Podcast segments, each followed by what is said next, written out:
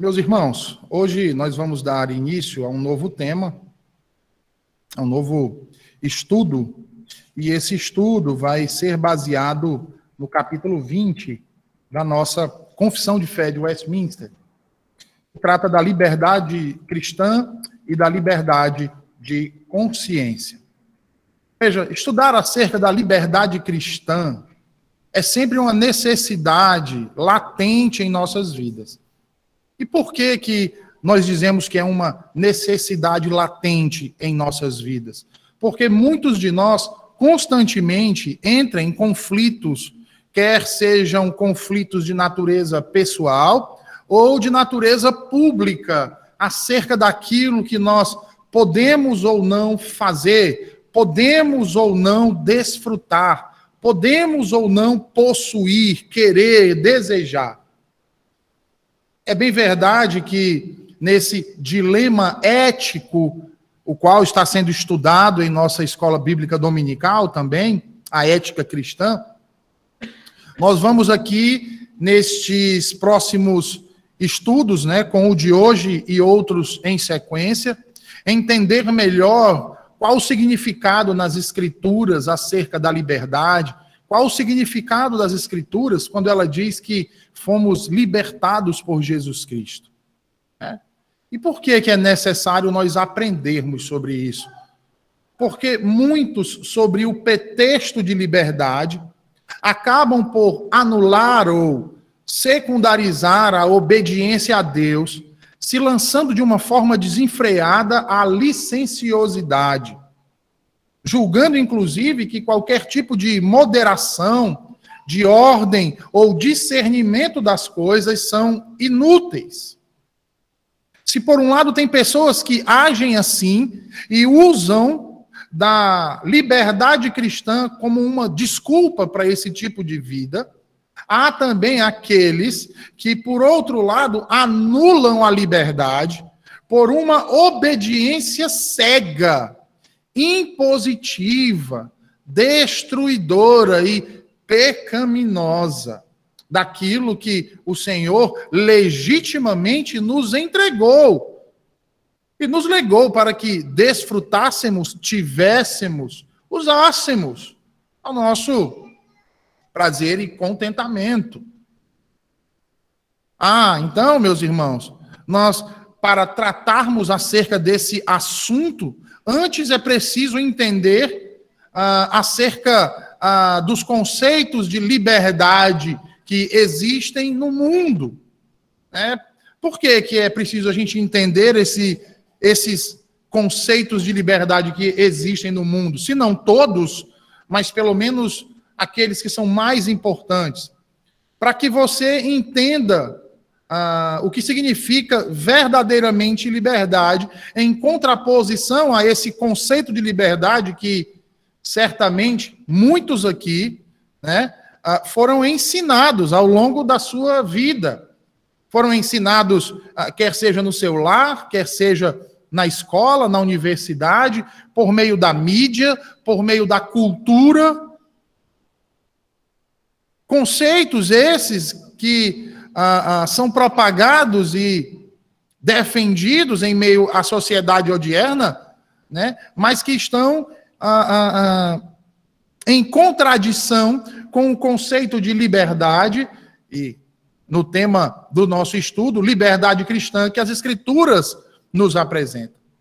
É. Afinal, nós vivemos, irmãos, em um tempo no qual o pensamento secular tem definido liberdade como fazer tudo aquilo que se tem vontade, sem considerar limites, especialmente os limites físicos, os limites mentais, emocionais, sociais e, sobretudo, irmãos, as limitações morais, que, segundo o mundo, são impostos pela religião, principalmente por aquilo que eles definem como valores morais judaico-cristãos. Então, sendo assim, passemos então a entender melhor como a liberdade foi e é entendida pelo homem ao longo de sua história. E nós não podemos começar o nosso estudo sem apontar para o conceito de liberdade que os gregos possuíam.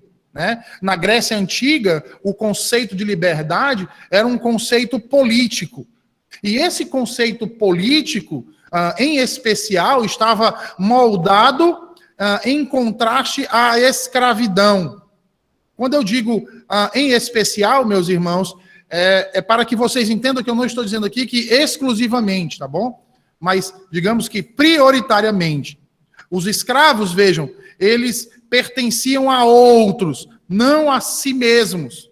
A escravidão na Grécia era vista e aceita como uma instituição, portanto, a liberdade existia apenas para aqueles que eram politicamente livres. Logo, tratava-se de uma liberdade atrelada àquilo que era chamado de politeia, uma associação dos livres, onde cada um dos membros ah, da polis né, tinha o seu lugar bem definido. E em razão disso, também a liberdade nos próprios termos da lei. O polites, ou seja, o homem livre, né, só vinha a ser livre mesmo como cidadão, à medida que ele se submetia e tomava como seu o estatuto regimental da polis. Os irmãos lembram que esse termo polis era um termo que se referia à cidade. Tá certo? Então, as cidades tinham os seus regimentos, e os cidadãos daquela cidade tinham que se submeter àqueles regimentos. Tá certo? Aquele estatuto regimental tinha que ser submetido a eles. De modo que ele só era considerado livre se ele estivesse debaixo desse regimento. A liberdade para Platão e Aristóteles era essencial ao Estado. A melhor Constituição garante a maior liberdade, disse Tucídides.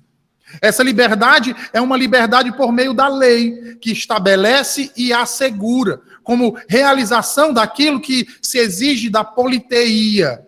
A lei protege a liberdade contra os caprichos dos tiranos, ou das massas. Porém, a liberdade implica na alteração do governo, pois são as pessoas livres que tanto governam quanto se submetem a ele. Então vejam que esse conceito que nós temos hoje de liberdade, como no sentido ah, ah, ah, de licenciosidade ou libertinagem mesmo, nunca foi um conceito digamos assim, muito bem aceito pela humanidade em si. Veja que os, que os gregos defendiam a liberdade, mas essa liberdade ela estava debaixo de, um, de uma lei. Essa liberdade obedecia a, a, a um estatuto, a um regimento de cada sociedade. Porém, ah, dentro das correntes filosóficas que surgiram na, na Grécia, e dentre elas, a, a que teve, digamos assim, uma maior influência a, dentro daquilo que nós chamamos de helenismo, que foi o estoicismo, né? A, exaltação dessa liberdade, então, ela é acrescida, ela é aumentada, onde o verdadeiro cínico, e aqui não entendam o cínico como um adjetivo pejorativo, mas como ah, se chamava aqueles que ah, defendiam ah, o movimento, ou melhor dizendo, a corrente filosófica do cinismo, né? Ah, os, os cínicos defendiam a virtude como único meio para se alcançar a felicidade. Então veja, o verdadeiro cínico, ele preferia a liberdade sobre qualquer coisa. De uma forma persistente, ele criticava os tiranos lamentava o medo que eles causavam e a miséria que os fazia escravos de igual modo. Né? Os cínicos também atacavam ah, ah, os cortesãos como parasitas. Liberdade ah, para os estoicos era então muito mais do que uma liberdade política, como nós vimos lá nos, no princípio da Grécia Antiga. Liberdade para os estoicos, né? Ah, era a liberdade do indivíduo, mas debaixo de uma lei natural. Ela é considerada uma reversão do sentido original. O sentido formal é o mesmo, mas a liberdade agora toma a forma de uma autodeterminação independente. A fim de encontrarmos a liberdade, diziam os estoicos, nós devemos explorar a nossa natureza. Tá? Então, eles chegaram à seguinte resolução no tocante à liberdade e no tocante à nossa natureza. Nós não podemos controlar o corpo, nós não podemos controlar a família, nós não podemos controlar a propriedade, etc. Mas podemos controlar a alma. As coisas externas tentam impor uma falsa realidade sobre nós. Portanto, nós devemos nos afastar dessas coisas, restringindo os nossos desejos, deixando de lado todas essas pressões externas. Observem que esse tipo de conceito, à primeira vista, parece que aprisiona. Mas, na verdade, para os estoicos, resultava em perfeita liberdade. Porque eles defendiam que a verdadeira liberdade precisa ser uma liberdade das paixões que representem o mundo entre nós. Logo, eles diziam: encontramos a liberdade na medida em que neutralizamos as paixões e nos rendemos ao poder inelutável das circunstâncias. É? No entanto, nós sabemos que essa liberdade dificilmente é alcançada. Porque o fruto da segurança é, é da alma. Aqueles que buscam viajar internamente desfrutam de uma liberdade impassível, diziam os estoicos. E ao fazê-lo, cumprem o que são como parte de Deus, ou como filho de Deus, ou como o próprio Deus. Então, esse é, é são as bases do conceito de liberdade dentro do pensamento helênico dentro de uma corrente muito influente que foi o estoicismo. Já no Novo Testamento, e agora voltando para as Escrituras, quando nós olhamos para o Novo Testamento, né, nós vemos que ele entende que esse recolhimento interior, como diziam os estoicos, não traz liberdade verdadeira. Por quê? Porque a existência interior ela é deficiente, de modo que ela volta de modo que a ação de voltar para si mesmo é apenas para perceber a existência deficiente. Em face de uma existência perdida, nós podemos vir a nós mesmos apenas por meio da submissão da nossa vontade à vontade do outro. E assim atingimos o autocontrole quando permitimos ser controlados. Nossa, pastor, o senhor está muito filósofo hoje, né? Está filosofando muito, né? Então, por que que o Novo Testamento, eu comecei aqui, meus irmãos, o nosso estudo, falando que ele não, ele discorda desses pensamentos anteriores que nós falamos aqui, que surgiu na Grécia Antiga e no helenismo. É? Por quê, irmãos? Porque o recolhimento interior não traz liberdade verdadeira. E por que não traz liberdade verdadeira? Porque a existência interior ela é deficiente. Eu poderia dizer que ela é afetada. Afetada pelo quê? Pelo pecado. Por isso é que tem gente que diz assim, né?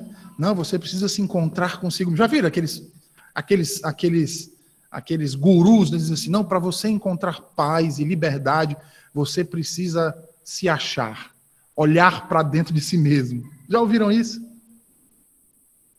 O Novo Testamento ele vai se contrapor a isso, irmãos. Porque ele vai dizer que se nós olharmos para dentro de nós mesmos, o que a gente vai achar é um ser deficiente, doente. Ou como bons calvinistas, né? Um cadáver. Um cadáver. Tá certo?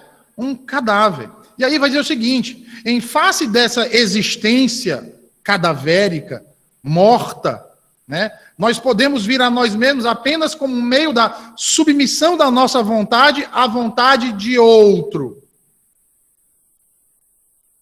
E aí nós pregávamos sobre isso no último domingo. Romanos 12, capítulo, Romanos capítulo número 12, versículo de número 10.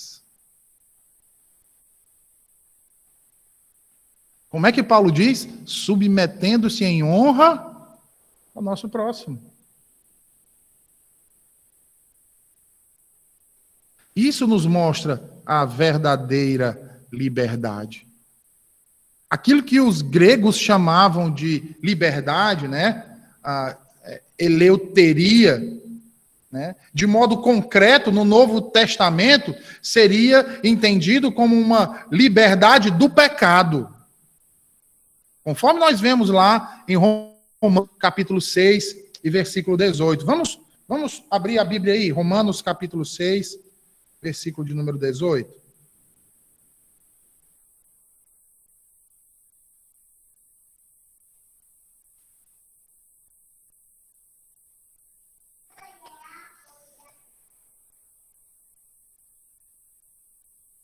Veja aí. Romanos 6, versículo 18. Uma vez libertados do pecado, fostes feitos servos da justiça. Vejam. O conceito de liberdade que o Novo Testamento nos apresenta é um conceito que diz que somos libertos quando libertados do pecado. Somente do pecado? Não, vamos avançar aí, Romanos 7. Veja aí o que diz o versículo 3 e 4. De sorte que será considerada adúltera, se vivendo ainda o marido, unir-se com outro homem. Porém, se morrer o marido, estará livre da lei, e não será adulta se contrair novas núpcias. Assim, meus irmãos, também vós morrestes relativamente à lei, por meio do corpo de Cristo, para pertencerdes a outro, a saber, aquele que ressuscitou dentre os mortos, a fim de que frutifiquemos para Deus. Então, nós não devemos ser libertos apenas do pecado, mas também da lei. Eita, aqui é onde o negócio pega. Porque quando se lê esses versículos, Aqui que nós estamos lendo, no tocante à lei que Paulo está falando. Aí você depois lê, aí lá os Gálatas e diz assim: pronto, não tem mais lei. Só que você esquece exatamente do versículo 6, do capítulo 6 e versículo 18.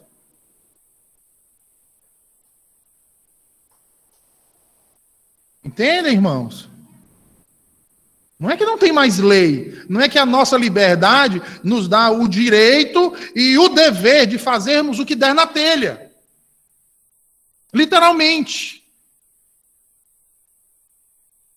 Chegando a agir, se quisermos, intuitivamente ou instintivamente, como animais.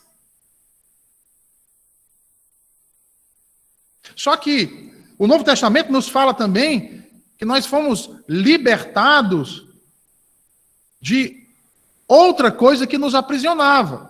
Veja aí no capítulo 6, o versículo 21 e 22, por favor.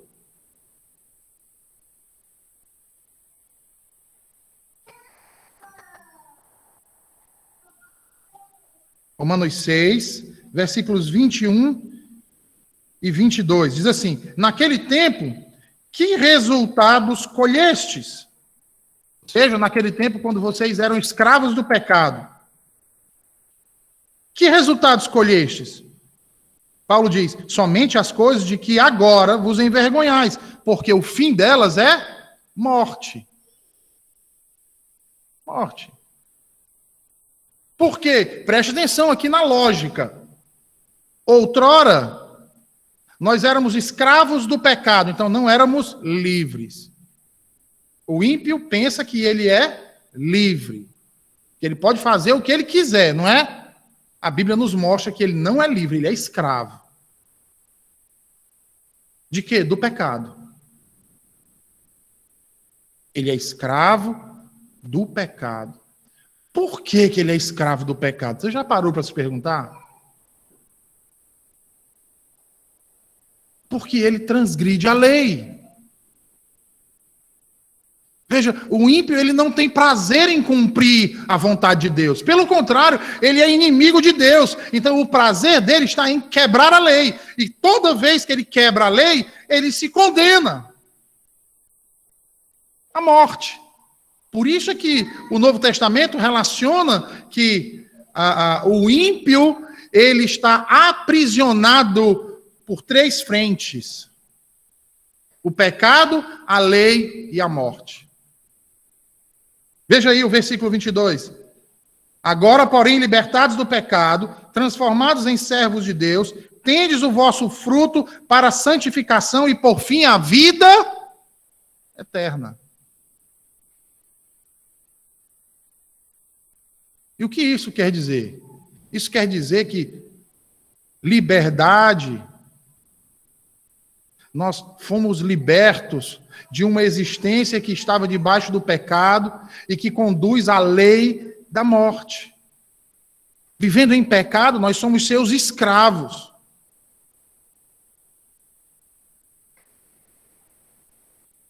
Isso implica em viver de modo ah, rendido aos desejos da nossa carne.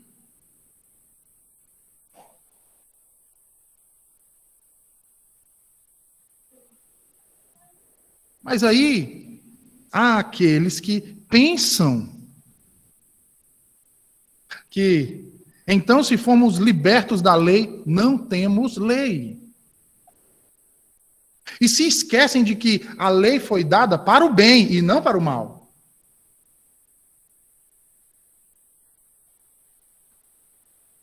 A lei foi dada para o bem, irmãos.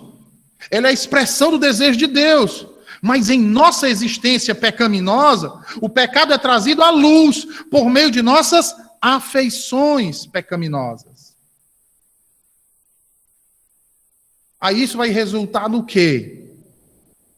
No amor egoísta. No amor egoísta pela vida que faz mau uso da ordenança de Deus. Por um amor que é falso por que é que Paulo diz em Romanos 12, 9, o amor seja sem hipocrisia? Lembra a pregação do domingo retrasado? Por que, que o amor tem que ser sem hipocrisia? Quem é que tem esse amor sem hipocrisia? Somente aquele que foi regenerado. O que não foi regenerado, ele pensa que ama. Mas esse amor que ele tem é um amor egoísta, portanto, é um amor falso. É um amor que está debaixo de um jugo de escravidão. Tripla. É por isso que a Escritura diz que as boas obras dos ímpios são como trapos de imundície diante de Deus. Por que, que são vistas como trapos de imundícies, irmãos? Porque elas não expressam o amor verdadeiro, e sim um amor egoísta, que visa como fim último a si mesmo. A si mesmo. É daí que surge então o impulso anarquista. Ou o impulso nomista dos Gálatas. Lembra? Eu comecei dizendo que eram duas, duas vertentes, duas polarizações. Ou ele começa a fazer lei, lei, lei, lei, lei, lei, lei para se restringir, ou ele abre mão de qualquer coisa e age como um animal, até instintivamente e chama isso de liberdade. Mas as Escrituras nos mostram o contrário. Nos mostram que liberdade significa liberdade da lei e do pecado. Ou seja, da necessidade de buscar justificação pela lei. O conceito de liberdade cristã, meus irmãos, ele não está separado do princípio de justificação. Não pode estar separado. Liberdade aqui é liberdade da tentativa de atingir autonomia, não pela quebra da lei, mas cumprindo a nossa própria interpretação da lei, quando seguimos nossos próprios desejos e fazendo a nossa própria vontade por meio daquilo que até parece um esforço honesto em cumprir a vontade de Deus.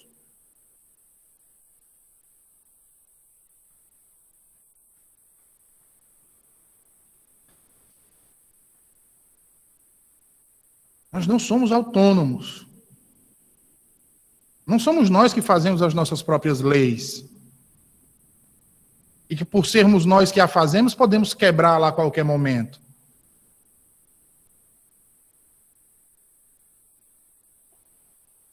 Porque é isso que a maioria entende, irmãos. E liberdade da lei, quando falamos de liberdade da lei, significa liberdade do moralismo, do autogoverno diante de Deus, sob a aparência de uma responsabilidade séria e obediente. Tipo assim, eu obedeço para que Deus olhe para mim e diga assim: olha, aquele meu filho ali é especial. Ó, aquele irmão, aquele ali é crente. Vou separar, né? Não tem aquele conceito, né? Vou separar uma mansão maior para ele. A mansão dele não vai ter só 19 quartos, vai ter 80. Porque ele é muito bom. Olha como ele é obediente.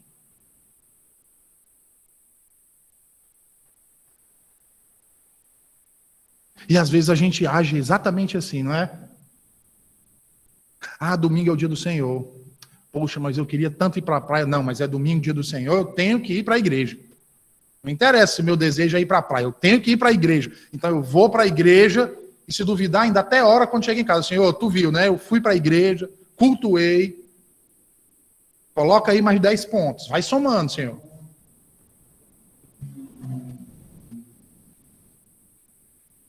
Tudo errado.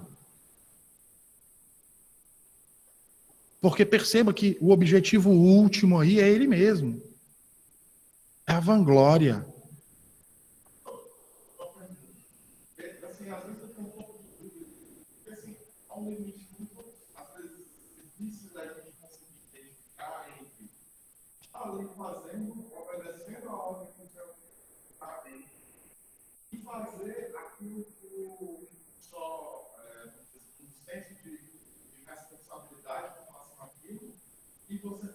Aquilo de fato por amor ao Senhor, uma coisa mais explícita, às vezes até a gente confunde né, o que é o amor para o Senhor. Mas assim, a minha dúvida é, como a gente consegue identificar melhor, ou até onde a gente consegue identificar melhor, essa diferença, né? Porque muitas vezes eu me pego nessa situação em que eu estou, eu às vezes posso até querer pensar em fazer alguma coisa, mas quando eu vejo que ela tinha lá contrário, eu penso de forma diferente em relação a isso, eu não faço. Simplesmente e coloco isso no meu coração porque é uma ordem que o Senhor me deu para não fazer. E aí eu, eu fico com dúvida com relação a isso. Assim, para mim é uma coisa um pouco é, a gente diferenciar essas duas coisas de uma maneira clara, sabe? Sim. Ah, daí a importância de se conhecer aquilo que Deus quer que nós conheçamos. Por isso ele nos entrega a sua palavra, para que nós conheçamos.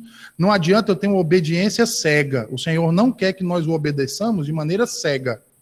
Ou seja, fazer por fazer, simplesmente porque fomos ordenados. Não, ele nos criou a sua imagem, né? ele nos criou a sua imagem e restaurou isso em Cristo exatamente para refletirmos isso dele. Por isso ele nos entregou a revelação, para que conheçamos a questão de querer fazer algo e saber que aquilo a palavra de Deus proíbe, na verdade mostra o quê? Temor, porque você reconhece o senhorio de Deus. Bem, é Deus quem está dizendo. Então, ele sabe de todas as coisas, e se ele está ordenando, eu, como sua criatura, devo obedecer. Ainda que eu não entenda agora então, o que é que eu devo fazer? É entender.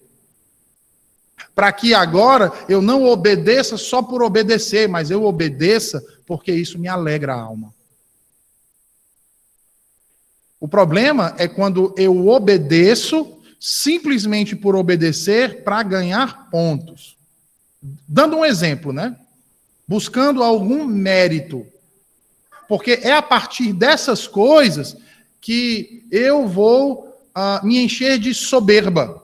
Eu vou me achar melhor do que os outros e eu sempre vou olhar para os outros colocando a mim mesmo como um padrão de virtude e piedade e os demais não. Então, quem agir igual a mim, beleza, é santo. Quem não agir igual a mim, é um miserável. É, é esse o problema. Tá? Então, veja, a, a, a liberdade que o Novo Testamento proclama em Cristo é uma liberdade da morte, que é o fim da busca humana no estado de pecado. Em pecado, nos rendemos a uma existência autorreferente e não centrada em Deus, e que é então destituída de vida. O parâmetro passa a ser aquilo que o homem é a medida de todas as coisas.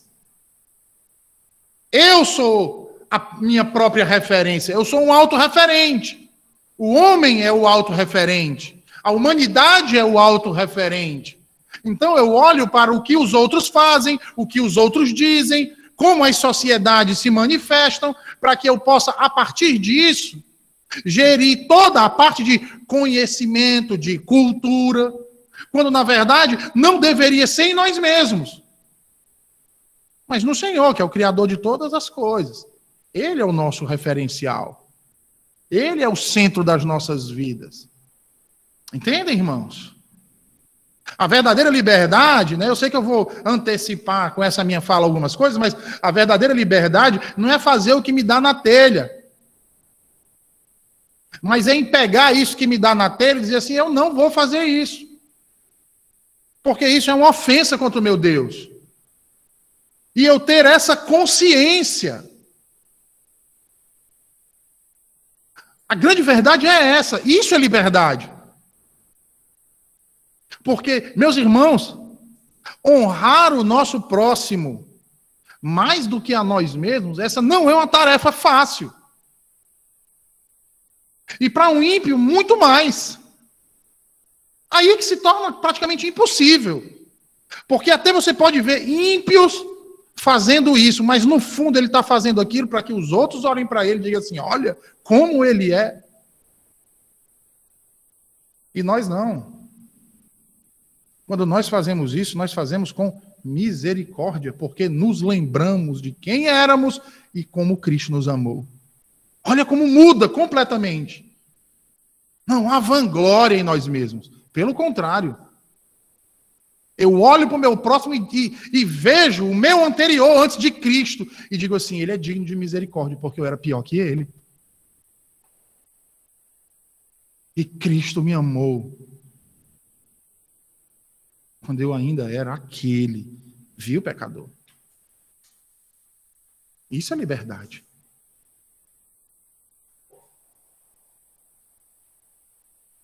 Isso é que é liberdade, irmãos. Por quê? Porque outrora éramos escravos do pecado, e o pecado traz em si mesmo o quê? Morte. Mas se não estamos mais debaixo do pecado, mas debaixo de Cristo, ah, já não temos mais morte, e sim vida. Já não somos mais escravos, mais livres.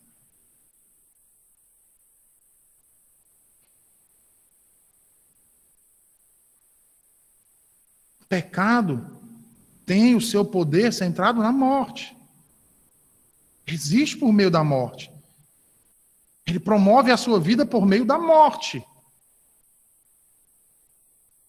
A natureza que está subordinada à nossa existência histórica manifesta a realidade da separação de Deus em um processo de corrupção, irmãos.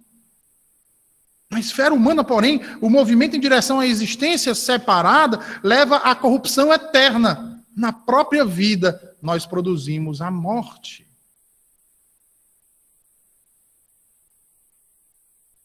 Nossas obras têm a morte como seu fim. Romanos 6. Nós a trazemos em nós mesmos e também nos outros. A liberdade significa liberdade de nós mesmos. E assim da lei que entrega a existência caída à sua própria ruína. Ou seja, a lei do pecado e da morte. Romanos 8, 2. Mas a grande pergunta que fica para nós é: como essa liberdade é alcançada? Em primeiro lugar, por meio da obra de Cristo. Ele nos libertou. Veja aí o que diz Gálatas capítulo 5, versículo 1, por favor.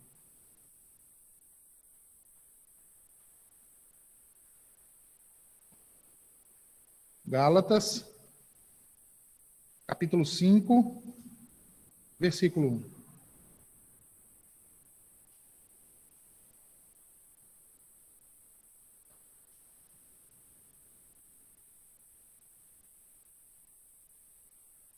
Diz assim: Para a liberdade foi que Cristo nos. Para a liberdade foi que Cristo nos. Aí o que é que diz Paulo?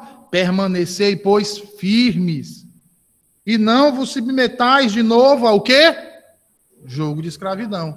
Aquele que diz que crê no Senhor Jesus Cristo, aquele que diz que foi regenerado, que teme ao Senhor, que se diz cristão, que fez uma profissão de fé, mas que ama o pecado,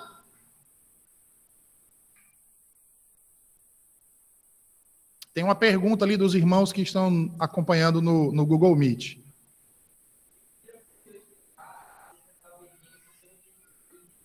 Quem, quem pediu? Diga o nome e a pergunta. E assim, a, a irmã Carol está perguntando, está pedindo. Repete aí.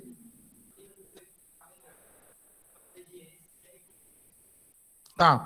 Obediência sem entendimento significa dizer que eu obedeço porque eu tenho temor de Deus. E quando eu falo temor, não é só medo, que as pessoas, quando falam de temor, a, a, ligam a palavra a terror, né? Eu fico aterrorizado acerca de Deus. Não. A palavra temor abrange mais do que isso, biblicamente falando. Não é ter medo. Eu diria que é ter medo, mas um medo em amor. O que demonstra também fé. Porque quem não tem fé, quem não ama a Deus, não crê em Deus, não pode ter temor a Deus.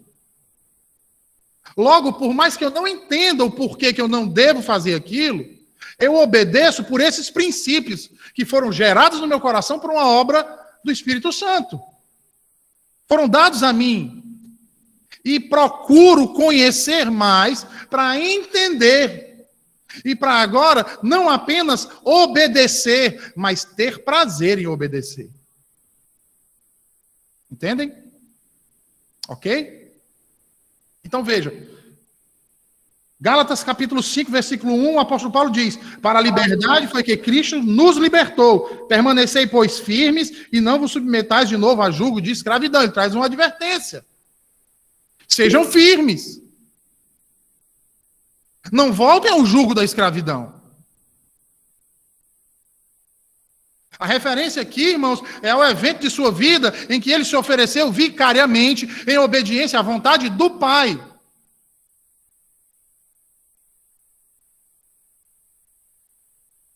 E por que, que ele faz essa advertência? Lembra, o autor aos Hebreus vai fazer uma advertência semelhante. Ele vai dizer o seguinte: não endureçais os vossos corações. Cuidado com a apostasia. Ele diz, porque aqueles que abandonaram a fé, veja, Cristo não pode morrer uma segunda vez por eles.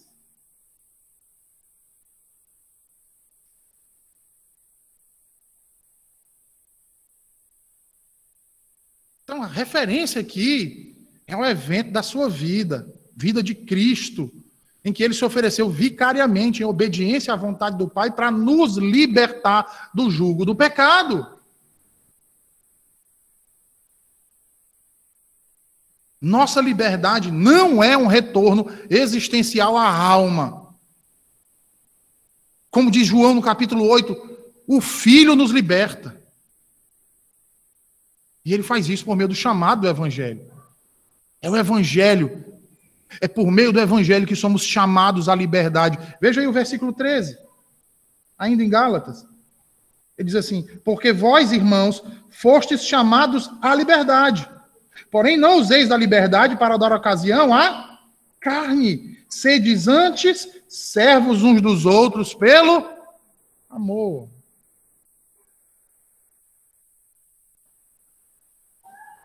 Aí nós vamos voltar ao conceito inicial que nós dizemos, que nós falamos lá no começo, quando falamos sobre o conceito de liberdade no Novo Testamento. Que é o quê? Que nós só podemos vir a nós mesmos. Lembra do conceito de que ah, o modo de voltar-se para si mesmo sem Cristo é apenas para conhecer as suas deficiências, né? Achar um corpo putrefato. Agora, em Cristo, nós podemos vir a nós mesmos por meio da submissão da nossa vontade à vontade do outro. E isso não nos é imposto. Olha que interessante. Não é uma imposição. Nós não estamos com um cabresto no pescoço que nos empurra a fazer isso. Não. O que nos faz fazer isso é o amor. É o amor, meus irmãos. O amor. Então, continuando. Ah, em amor, ou seja, não em isolamento, mas em uma vida conjunta encontramos a verdadeira liberdade. Ao permitir que nossas vidas sejam direcionadas pelo mandamento divino do amor a Deus e ao próximo. Aí a liberdade ganha expressão nos atos justos das mais diversas formas. Como diz aqui no versículo 22. O fruto do Espírito é amor, alegria, paz, longanimidade, benignidade, bondade, fidelidade, mansidão, domínio próprio.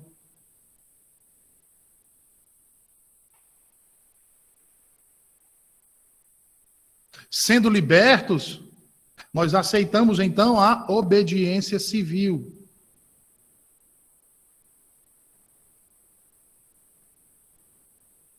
Aquilo que é reto, o cristão obedece civilmente, é ou não é?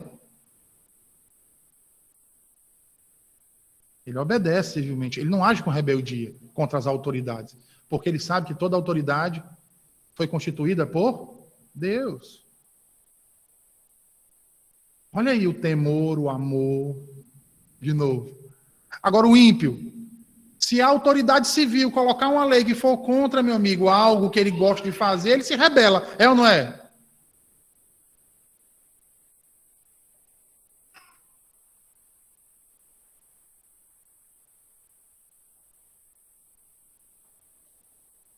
Nós renunciamos os nossos direitos por consideração aos outros.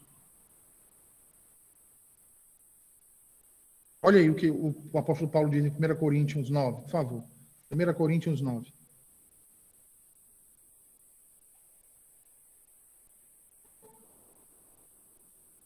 Versículo aí 19. Olha o que Paulo diz aí. Porque sendo livre de todos, Fiz-me escravo de todos, a fim de ganhar o maior número possível.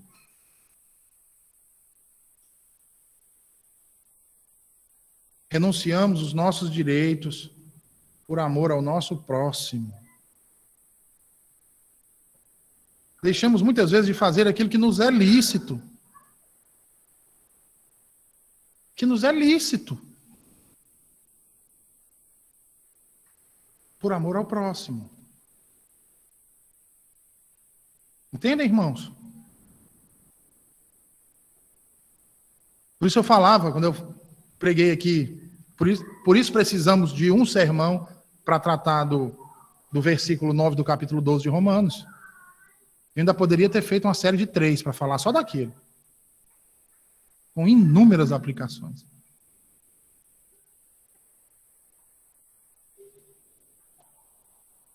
É por isso que, quando eu chego na igreja e eu gosto de sentar no determinado lugar, né? Terceiro banco da fileira da direita, na ponta, porque o vento do, do ar-condicionado sopra em cima de mim, eu sou muito calorento. Não é? Eu sei que eu sei que tem os irmãos aqui que tem os cantinhos marcados, né? E, e, não tem problema nisso, irmãos. Problema nenhum. Quando é que tem problema? É quando eu tenho o meu canto marcado e eu chego e tem um outro irmão sentado, e às vezes é até um visitante, eu chego e digo assim: com licença, esse aqui é meu lugar. Por favor, se retire. Ou então, quando eu chego, eu passo, eu olho e digo assim: rapaz, sentado no meu canto de novo, será que não vê que todo domingo eu estou sentado aqui?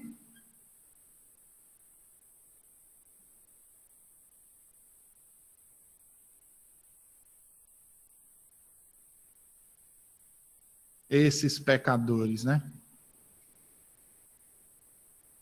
Aí, o que, a Bíblia diz que nós deveríamos fazer? Ai, tem alguém no meu lugar. Poxa, é um visitante. Eu vou lá e eu digo assim: tudo bem, meu irmão? Tudo bem, minha irmã? Seja muito bem-vindo. Qual é o seu nome? Fulano. Fulano, seja muito bem-vindo. Você é de qual igreja? Ah, seja muito bem-vindo. E a primeira vez que vem aqui, a primeira vez que eu lhe vejo aqui, é assim que a gente faz. Você já conhece aqui a estrutura da nossa igreja? Quer conhecer? Vamos, eu vou lhe mostrar. Ah, pastor, já sei. Na hora que ele levantar, eu peço a marcar meu lugar, né? Não, irmãos.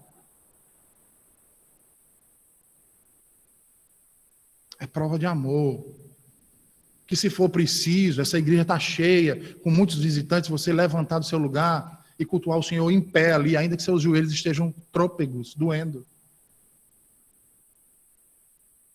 Mas você considera o outro mais importante.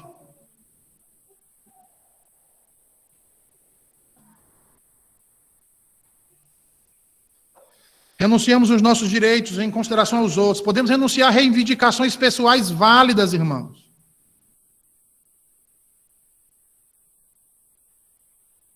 Que, que eu quero dizer com isso? Eu estava dizendo, né, um dia desses eu estava tava lá no aeroporto de Guarulhos, na fila do Starbucks. E aí, a, a, um, um camarada, na maior grosseria, entrou na minha frente. Se isso acontece, se sou eu que faço isso no lugar dele, bem, eu não ando furando fila de ninguém. Mas digamos que eu me confundisse, achasse que não tivesse uma fila, que era só chegar e posicionar e aguardar alguém chamar. Digamos que fosse se ele reclamasse comigo, eu na mesma hora eu diria: Pois não, meu irmão, não tem problema, pode pegar minha frente. Mas você que está na minha frente, pronto, pois me perdoe de estar na sua frente. Eu não ia entrar numa discussão com ele por causa de um lugar na fila. Entendem, irmãos? Mas tem muitos entre nós que, ao invés de evitar a confusão, eles jogam álcool no fogo. Cadê o amor? Cadê o considerar o outro digno de maior honra do que nós mesmos? Não, mas é meu direito. É seu direito. Mas antes, testemunhe o fruto do Espírito no seu coração do que as obras do diabo na sua vida. Porque eles exalam a caatinga de Satanás para onde eles vão. Você deveria exalar o doce perfume de Cristo. Por onde você estivesse. Petro?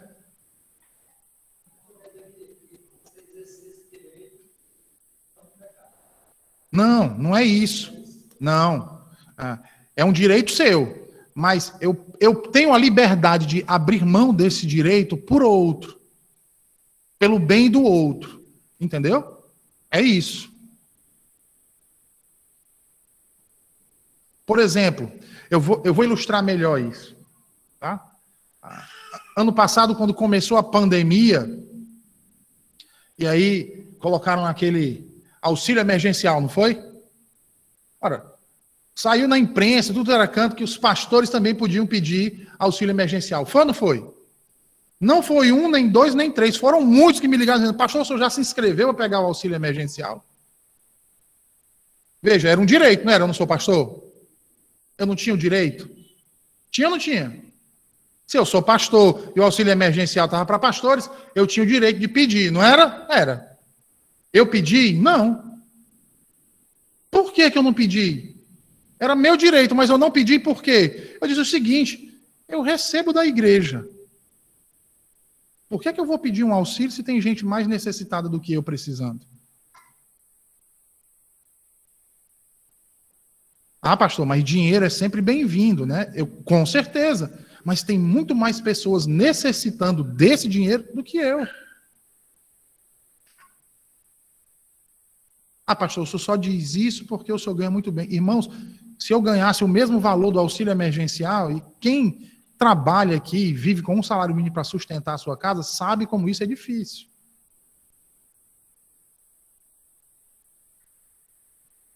Mas aquele auxílio, ele foi veiculado para as pessoas que não tinham nenhuma renda durante a pandemia. E a quantidade de gente que se aproveitou disso. Inclusive, muita gente diz cristão.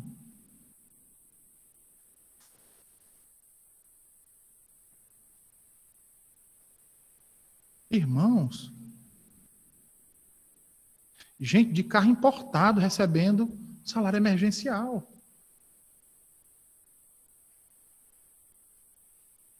Gente rico.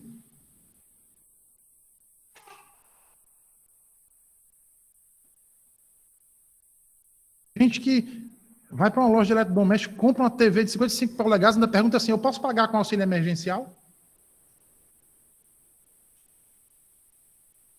Uma televisão de 3 mil reais. Parece que esqueceu do que significa auxílio emergencial. Vocês entenderam? É um direito, mas é lícito? Não. Ah, pastor, mas se o senhor ganhasse um salário mínimo e aí caiu, e, e o senhor necessita dessa.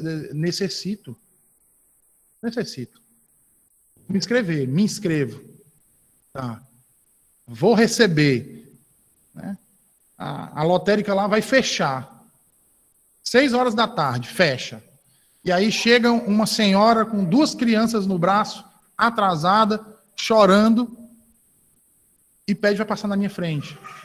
E eu sei que se eu deixar ela passar na minha frente, eu não vou ser atendido hoje, eu vou ser só amanhã. Não era meu direito, eu não estava na fila ali há horas. Mas por amor àquela mulher com aquelas crianças, eu digo: não, senhora, pegue a minha filha, eu venho amanhã de manhã. É isso. Não é abrir mão do seu direito. Tá? E você até pode abrir mão do seu direito. Aí eu tenho direito, mas ele está mais necessitado do que eu. Então, peraí, vamos dividir aqui.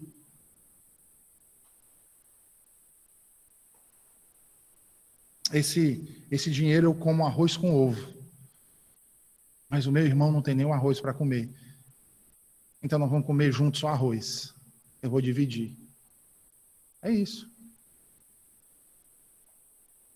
É isso. Renunciamos os nossos direitos por consideração aos outros. Podemos renunciar a reivindicações pessoais válidas.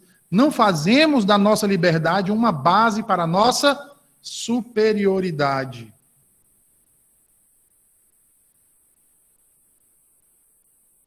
Como? Preste atenção nisso.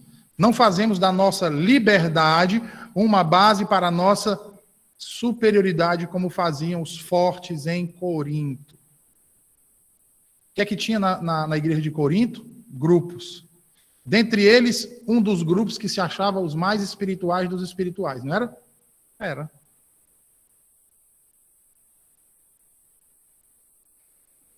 E aí a gente acaba fazendo esse tipo de coisa desconsiderando o outro. Você quer um exemplo? Por exemplo, pastor, é pecado beber bebida alcoólica? Não, não é pecado. Mas aí eu recebo um irmão na minha casa e não tem o conhecimento bíblico que eu tenho, de certa forma, é vítima de legalismo, então eu faço questão de abrir uma cerveja na frente dele, tomar e ainda rir da cara dele.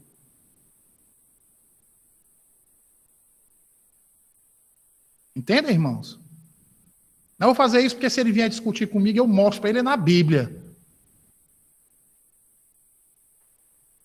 O amor passou, foi longe aí. Você poderia ensinar de outra forma, sem afronta. Porque o amor não afronta.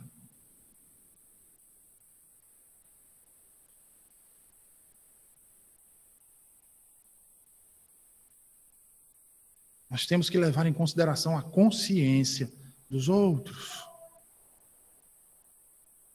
Eu vi uma coisa interessante. Uma vez um, um rapaz conversando comigo disse assim: Pastor, o senhor conhece lá dos Estados Unidos? Não, porque eu vi que eles têm uma cultura lá de fumar cachimbo. Eu digo exatamente, é uma cultura de lá da terra deles. É de séculos isso daí. E não é uma cultura que eles receberam de ímpios, não. Então eles têm essa cultura. Aí eles vêm aqui para o Brasil e fazem isso. Aí o que é que o brasileiro faz? Ele, nem, ele nunca fumou na vida dele, ele nem gosta. Mas ele vai fumar e vai comprar um cachimbo só para dizer que se parece com aqueles pastores. Vocês estão entendendo?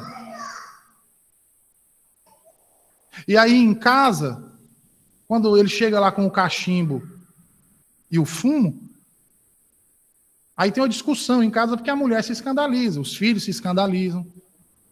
E ele fica todo irritado. E aí ele vai se basear em quê? Na liberdade cristã. Só que a liberdade cristã dele foi para o ralo. Presbítero Vicente.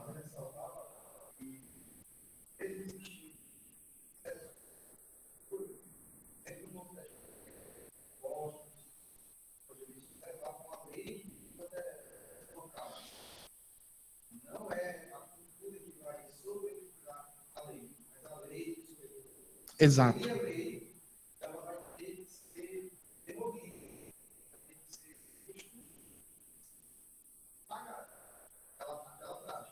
Sim.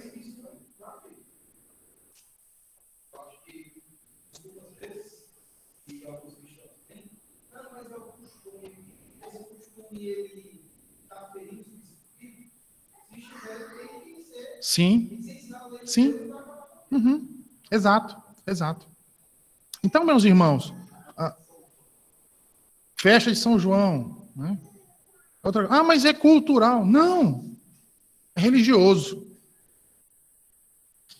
Uma religião a qual nossos pais e nós consideramos uma religião apóstata. Ai, mas as festas podem? Né? Tá? A gente vai falar melhor sobre isso ainda. Né? Sobre música, sobre várias coisas, até onde vai a nossa liberdade cristã. Ah, já são 8h28, meus irmãos, vamos encaminhar aqui para o fim, tá? Deixa eu terminar esse bloco de hoje, que fala sobre questão de liberdade. Tá? Veja, ah, não fazemos da nossa liberdade uma base para a nossa superioridade, como fizeram ah, ah, aqueles lá da igreja de Corinto, mas em liberdade genuína, levamos em consideração a consciência dos outros, crucificando assim as paixões e os desejos que nos assediam. Ou você acha que os desejos, as paixões antigas não nos assediam?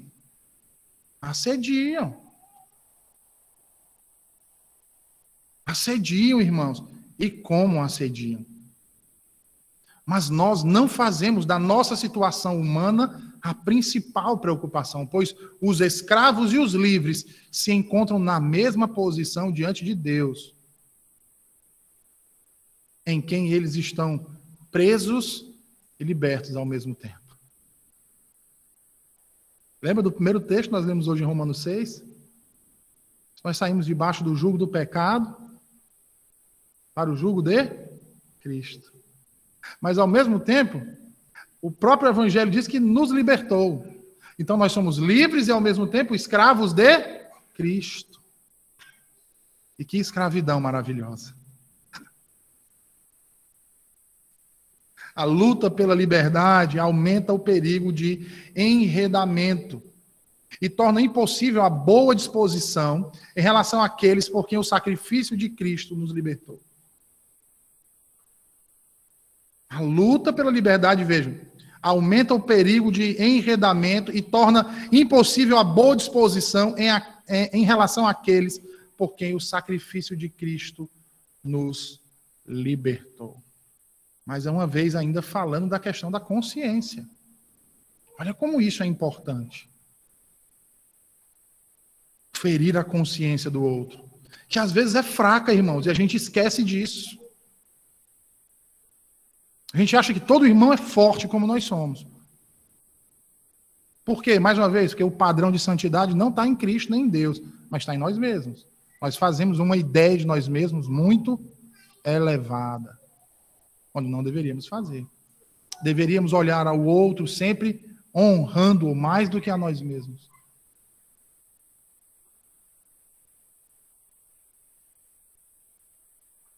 Uma vez que o Evangelho nos assegura que nós não precisamos conquistar a vida por meio da lei, nós cumprimos a lei livremente por meio de obras que não são nossas próprias, mas frutos do Espírito. Mas eu não vou entrar nesse assunto hoje, vou deixar para a próxima quarta-feira. Senão a gente não sai daqui antes das 10. Tá bom?